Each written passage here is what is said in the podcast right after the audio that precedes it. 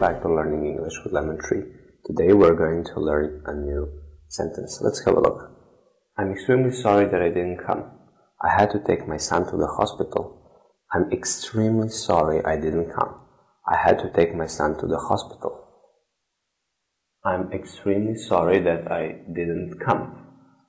I had to take my son to the hospital. I'm extremely sorry I didn't come. I had to take my son to the hospital. I'm sorry. Uh, I'm sorry can be followed by another sentence, like here. That I didn't come. I'm sorry that I didn't come. That here is optional. It means you can use it or you don't have to use it. For example, you can say, I'm extremely sorry I didn't come or that I didn't come. So you can use it or not. And with the first sentence, you are apologizing, and in the second one, you're giving an explanation why you did that.